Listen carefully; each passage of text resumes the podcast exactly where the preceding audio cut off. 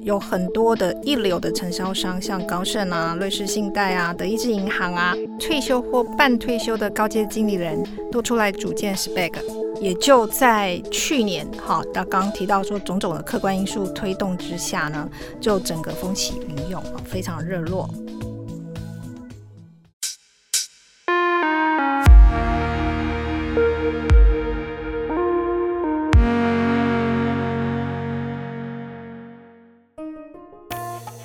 Hello，你好吗？欢迎收听 Money Talk，我是老周，在这里我们聊一聊钱跟财富。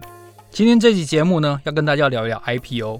在我从事媒体的生涯里面，其实也参与过好几次的 IPO 的作业跟相关的跟进的报道。不过最近呢，让我搞不懂一件事情，就是有越来越多的公司。不用 IPO，他们可能采取的是直接上市。我记得 Spotify 好像就是直接上市，还有一些公司用借壳的上市。但最近呢，有一家号称台湾最强独角兽的公司，它要用 SPAC（S-P-A-C） 这个管道去美国挂牌，这就让我很怀疑哦，就是它为什么不用传统的 IPO 呢？在我得到解答之前呢，我决定找专家的协助。所以今天这期节目呢，很高兴的邀请到了 KPMG 的专家 Heidi 黄海宁会计师。邀请黄海宁会计师呢，来和我们分析一下 Spec 究竟是什么？为什么公司要选择用这个机制来挂牌？全世界又有哪些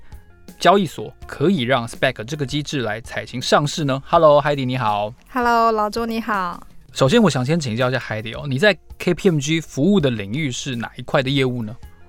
呃，好，我在 KPMG 大概也超过二十年了哈。那我是审计部的职业会计师。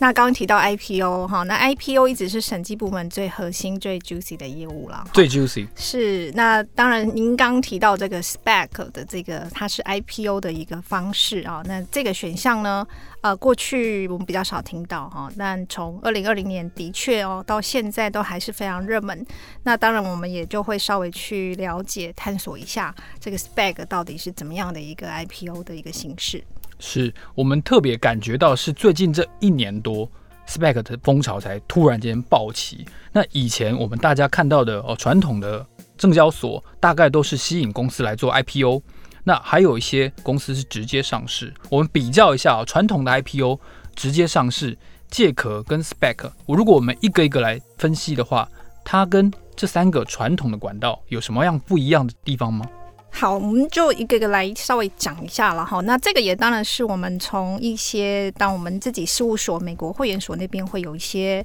呃资料。那还有一些外面的新闻的资料，我们去做一点点会诊了哈。那当然，SPAC 大家其实已经稍微认识它了哈，它是一个呃一个壳公司啊，直接呢用这个壳公司没有什么业务就来做募资跟上市。那它的比较特别有几个地方哈，我想呃有别于一些外面的报道，我想跟呃大家去分享一下，它有几个很特殊的地方，大家特别注意的。呃，第一个就是说它上市的时候呢，它是用一个叫投资单位 unit 的形式来跟公众募资，哈，这个是 SPAC。那这个 unit 我们台湾人比较陌生啦，在美国其实还蛮普遍。这个 unit 他们都会知道说，它就是一个呃配套啊，它是一个 pack。那这个 pack 里面呢，大概就两种东西，一个是普通股一股。那另外会搭配着这个呃，未来可以购买普通股的一个叫认股权证的东西也在里面。那在美国叫 warrant，这个 warrant 呢，它是一个可以跟普通股给区隔出来，单独去刺激市场交易的一个衍生性金融商品。所以呢，呃，这个投资人呢，那一般的这个 spec 上市，它有设定说，你的一个 unit 的定价大概就是十美元，这个十美元的投资人呢。就可以拿到一股普通股跟啊、呃、可能一权或二分之一权不等的 warrant。那未来他可以把这个普通股或者是这个 warrant 都可以在刺激市场上面去交易，所以可以分开卖掉，可以分开来做交易的。那大家也可以想象哦，如果这个 warrant 可以来交易，因为 warrant 本身的成本极低嘛。那它又是一个认股权证，一个权的概念哈，所以它在交易的时候，因为单价是比较低的，所以它其实容易暴涨暴跌，好，那也容易呢，就是带动这个普通股的股价呢，也会容易有这些起伏，好，所以这个美国的证交所就发现说，自从这个 spec 的呃这个热潮起来之后啊，这个资本市场的股票的价格啊，它就非常的波动哈，暴起暴跌的很厉害，就启动了一连串的一些这个监管的机制。那再来就是说，呃，大家也知道说这个 Spec 呢，它的这整个的游戏规则就是，呃，Spec 公司呢，它必须在二十四个月内啊，它就去找到一间这个呃这个标的公司哈，适合的标的公司哈来做并购。那因为它有这个时效性的关系哈，你可以想象，嗯，这个呃发起人呢，他就会有一个时间的压力，如果他没有办法在二十四个月内去呃。去买到或是去并购到一间合适的公司，它就被清算。所以呢，在这个时间压力之下哦，大家可以想象哈，全球啊可以选择的优质的标的公司其实是有限的，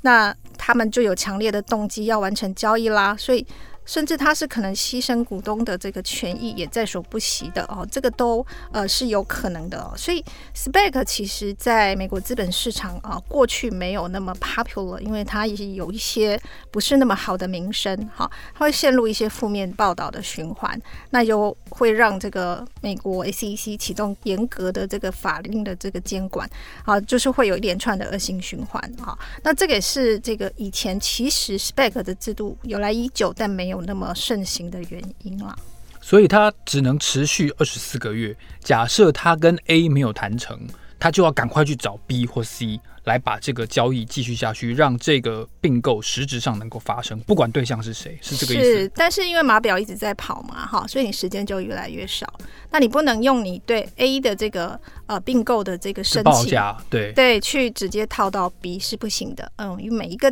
并购案都是非常独特的。哦，那作为一个想上市的公司，他做借壳跟他做 spec 对成本也好，或者说对速度啊、对价格有什么差别吗？因为借壳应该是全世界的交易所都比较常见的一种交易的手段，那 spec 好像目前只有美国的交易所可以允许这样子的机制，对不对？SPAC 制度其实英国也有，哦、英国也有，因为英国的这个规则比较严格，而且也没有那么开放。那亚洲地区的话，像韩国也是已经有的，不过因为韩国交易市场比较没有那么热络、那么开放。那呃，所以美国当然它还是最早、最大宗的，最大宗。那亚洲地区其实大家不晓得有没有注意到哈，在九月的时候，新加坡交易所哦，其实它也公布说，哎，它也通过一个。新加坡版的 SPAC 的上市规则，好，那也是在九月是生效的。好，那他们也乐观启程说，希望在今年底有一个这个亚洲版的 SPAC 在新加坡可以上市来挂牌。不过哈，我有去查了一下哈，新加坡的这个 SPAC 的制度，虽然它大体上跟呃美国的刚刚我们讲的规定都差不多，但它对于这个 SPAC 的规模，它要求的是比较大的。哦，它要求说，这个你 SPAC 上市呢，必须你的 SPAC 的市值要一点五亿新币，那约略合台币要三十亿。那但是如果是美国的 SPAC 的话呢，呃，它最低的这个发起人的发起资金只要五百万美金，好，大概一点五亿台币，也就是差很多诶，差蛮多。那感觉起来，新加坡版的。SPAC 呢，它比较锁定在比较大型的，如果它要并购的话，也是并购比较大型的这个标的公司。好，所以呃，有些监理单位可能会认为这些比较大型的标的公司的话，相对公司治理面跟财务报表的健全面都会比较没有问题。所以各国普遍比较不开放的原因，是不是说像您刚才提到的，就是它可能会牺牲原始股东的权益这件事情？倒不尽然哈，我会觉得说，SPAC 的这个机制呢，刚刚提到，呃，它的这个相关的利害关系人也比较复杂，相较于不管是借壳或者是直接上市，呃，可以看到哦，它有这个原来 Spec 的发起人啊，然后 Spec 的这个呃上市之后有 Spec 的投资人，那他去并购了之后呢，有标的公司的。的股东，股东，那这标的公司的股东有他原始团队，还有他后面呃这个各轮次的股东嘛。那再来就是并购完成了之后，他们会做一次 PIPE，就是所谓的私募股权公开发行。那这次也会并同做一次现金增资，所以会有一次在并购之后的呃现金增资，这时候会进来新的投资人哈。所以你可以看到他的利害关系人在这一路上都有非常多不同的这个组成，至少就五方面。刚才听你讲的是。那呃，对于监理单位来讲，哈，他怎么样去照顾到这个投资风险跟投资人的利益，哈，我想这个是一个比较不容易去构思这个呃监理规则的一个面向了，哈。所以目前虽然亚洲国家都有开始想要呃去这个思考有没有呃自己去发行这个 spec 规则的这个可能，啊。不过我想呃速度没有那么快，主要是它有它的复杂性在里面。但你提到说，其实 spec 由来已久哦，那最近这一年多突然变得哦非常热络，它的原因是什么？是传统的 IPO 太慢，还是需要经过的这个程序太多啊？定定价啦、询价啦等等的，为什么会突然间热成这个样子？很夸张哎。呃，当然，其实很多的报道都有。去提到呃这个原因哈，我想大概归纳起来不外乎几个啦哈，一个当然是疫情，其实也是推动的原因之一。好，我想疫情的关系，所以啊、呃、大家会倾向不去做像过去 IPO 要做大规模的路演哈，会做一些哦不能 roadshow 哈，那对对对。不不能 roadshow 的情况之下，如果透过这个并购，因为并购只需要这个呃这个 spec 跟标的公司的这个管理层，他们互相双方合意来秘密的协议就可以完成这这一次的交易。那另外当然还有就是说，这个呃货币宽松政策导致我们的这个全球的资金市场啊，就游资泛滥。那因为这个资金它需要去找到一些出口，那这些出口大家又倾向于找一些安全的出口。那我这边也来稍微提一下，就是说，其实这个资金呢，就是很多是跑到是组建 SPAC 的这个面向来。好，刚刚提到说组建 SPAC 是透过发起人来组建，那这个也是。跟呃，刚刚提到的是说，去借壳上市有一个很大的这个差异点，在这个地方，SPAC 公司呢，它一开始由这个发起人去组建，这个发起人在美国，它有规定说，至少有五位的发起人，而这个五位发起人，其中有三位是具有一些专门领域的专才，哈，就是他是要是专家，哈。那通常就是说，这个三位的专家，他大概是属于哪个领域的专家，就会看得出来。这个 SPAC 未来就会去并购属于那个领域、那个产业的啊，这一个标的公司。那再来就是说，它的机制呢，也其实有可能让 spec 的发起人呢，呃，获得一个很高昂的这个后续的报酬。怎么说呢？其实有很多的私募基金啊，它就透过去组建这个 spec 那本身呢，你就可以把它想象成 SPAC 的发起人就是在啊，透过 spec 来成立一个并购基金。而且呢，这个并购基金我刚刚提到，它的这个发起资金哦，就是呃最少就是五百万美金就可以，然后就一点五亿台币。而且呢，它只需要规定上只需要自己出资五 percent，那九十五 percent 呢都是可以跟大众来募资。所以五百万美元的五 percent 哦，那就只有二点五万美元而已啊、哦。啊那而且它还有个规定哈，就是呃未来它如果成功并购一个对的。这个标的公司，那并购成功了之后啊，这个新的并购的公司加上 SPAC 的公司呢，它会要发行新股。那它这个发行新股呢，就需要呃给这个发起人呢，大概啊发行后的百分之二十的股权作为报偿。哦，所以呢，这个刚刚提到是说，这些发起人呢，他拿二点五，最极端的例子，他拿二点五万美金。但他如果成功的并购，而且呢，投资人很买单哈，就是很认同他这桩并购交易，然后股价呢就是一冲直上的话呢，那他就其实可以透过这样子的一个小额的成本，获得呢呃未来这间上市公司的百分之二十 percent 的股权，可谓名利双收啦哈。所以呃有很多的一流的承销商，像高盛啊、瑞士信贷啊、德意志银行啊。这些的退休或半退休的高阶经理人都出来组建 SPAC，那所以这个 SPAC 呢，也就在去年哈，刚刚提到说种种的客观因素推动之下呢，就整个风起云涌啊，非常热络。哇，原来是这样，原来它跟借壳有这么大的差异哦。所以借壳其实它可能还经过一个双方商量的阶段，而且借壳原来这个上市公司这个壳，它有它自己的股东。那他为什么要没事把壳让给你呢？他你也一定要让利给对方嘛。所以看起来，呃，这个难易度真的是差很多。是，那其实我也稍微提一下，我们从呃那个。被并购的公司就是标的公司的角度来看一下哈，刚刚讲说，诶，这个 SPAC 感觉是一个蛮好的，从私募基金的角度蛮好的方式可以出场嘛哈，因为它只要是完成了一桩好的并购交易，那它就可以获得了这个并购后二十 percent 的股权，那它就可以出场了，那也就不像以前这个私募基金它去买一个传统的这些非公发公司，那要等这些非公发公司慢慢的 IPO，对，可能要等很久，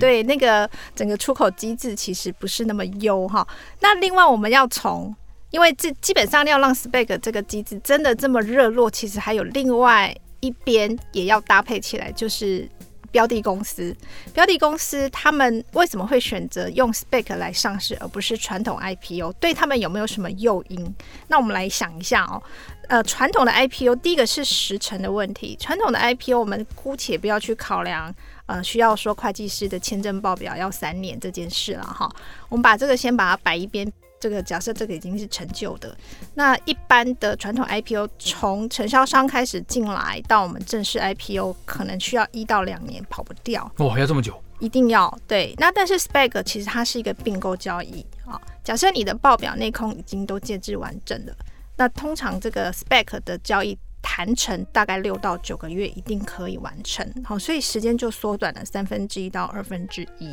那另外当然还有就是呃上市的门槛哦，有获利啊，有营收啊，净资产。那并购的话呢，当然就都没有这一些的门槛的要求。那再来就是呃成本跟费用啦。IPO 一定需要支付给承销商一定趴数的佣金，大概多少趴？大概三趴到八趴，你的整个承销金额。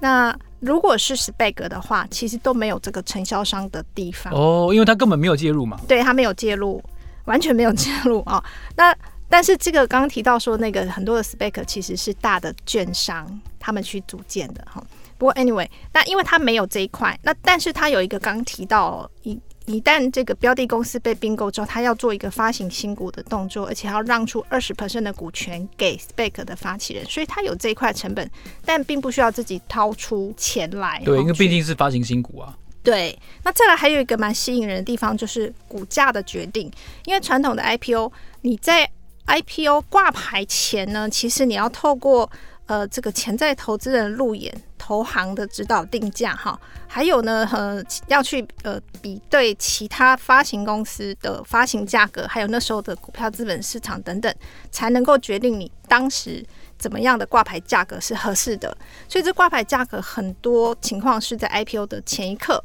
才能知道到底可以用多少钱来挂牌，但是 Spec 没有这么复杂，Spec 呢就是透过并购，所以通常呢挂牌。与否哈，这个是透过我 SPAC 谈好，而且收购价格也是在 SPAC 公司跟呃标的公司呢，他们闭门协议的时候就已经决定了，所以收购价格相较于 IPO 是可以提前知道的，好，所以这个不确定性因素就会比较小，好，但是呢，因为这种 SPAC 的方式呢，它是适合量体比较小。的一个公司来走，所以一般在它挂牌之后，它的股价表现当然就不会像传统 IPO，它是比较偏中大型知名企业来做这个上市，所以两者的股价表现，呃，当然就稍微不一样。哦，一个适合相对小一些、小一些规模的，那另外一个适合比较中大型的，中大型就要走 IPO 了，它也要面对一般的投资人。是是，其实这样听起来哦，两者。IPO 跟 SPAC 的差异哦，就在 Heidi 的解释之下，我觉得有点像是 SPAC 像是什么？像是球员养成的过程。我从少棒哦、青棒哦，然后成棒，然后长大成人之后就去打职棒啊，职棒打得好不好就是你自己的造化。但是 Heidi 介绍说，这样子本身 SPAC 像是一个。像是一个并购一样，就好像我今天把一个打得不错的球员去交换你两个新秀回来，有点像是这样子的感觉。当然，他的速度就比一个球员养成那么多年是快很多的。是，不过我这边也要提醒一下，就是说，虽然是有点交换的概念，因为这个并购嘛，哈，但是就是说，因为这个并购了之后，马上呢就会成为一个美国的上市公司被并购。那美国的 SEC 要求又是非常严格的。哦，真的吗？比金管会严格吗？这可以讲吗？呃，非常的严格啊，哦、真的好对，当然不输我们台湾金管会哇，太厉害！是，那它的严格的部分包括是说，呃，它的这个报表，呃的这个会计原则跟审计原则，哈，它都是比较高规格。而且我刚刚有提到，哈，在并购交易完成的四天内，它就要提报一个叫 Super Twenty F 的表格到 ACC 的网站上。那这个里面呢，就要放大概两年到三年的这个标的公司过去的财务报表是审计后，而且要编制一个拟制后的拟制合并的财务报表。那之后的话呢，这个标的公司它就已经马上就变身成一个上市公司，好，它就有很多持续性 ongoing 的美国的法令要去遵循，所以一般在美国走 SPAC 公司上市的时候，哈，大家可以想象啊，收购方就是并购方这一边，哈，他们其实是需要做。所谓的这个呃 readiness assessment，好，就是说去看这个被收购公司到底你现在的整个公司的呃治理面、内控面、啊财务报表面跟美国 SEC 的相关规定大概相距多远？他先做这样子的一个 due diligence 以后，才能够决定他是不是要来收购你这间公司。那这个流程有时候会拖很久。那而且有时候做一做之后就就不了了之哦，所以这是破局的可能之一。没错哦，所以其实今天你看 Heidi 真的是专家哦，给我们介绍了很多专家才知道的事情，包括为什么 spec 比 IPO 在这个时代受欢迎，为什么可能疫情也是推手之一。那 spec 是发起人的利益到底是怎么计算的？那对于被并购方哦，这个利益的成就又来自于什么？专家真的跟我们解释之后，比我们自己去查资料那些生硬的文字哦，方便消化跟理解很多。我期待接下来能够邀请 Heidi 来跟我们介绍更多关于初级市场，然后关于创投等等方面的一些专业的知识，可以吗？没有问题。太好了，太好了。今天非常谢谢 Heidi 来到我们的节目。如果你喜欢这个节目的话呢，欢迎你在 Apple Podcast 上面给我们按五颗星，然后告诉老周呢，你比较想要听到哪一方面的财经资讯，哪一本好看的书，或者是哪一位想要认识的人物，我们都会陆续的努力来跟大家一起约访，希望能够把这个人约到我们的节目里面来。老周 Money Talk，让我们下一集见，谢谢，拜拜，拜拜。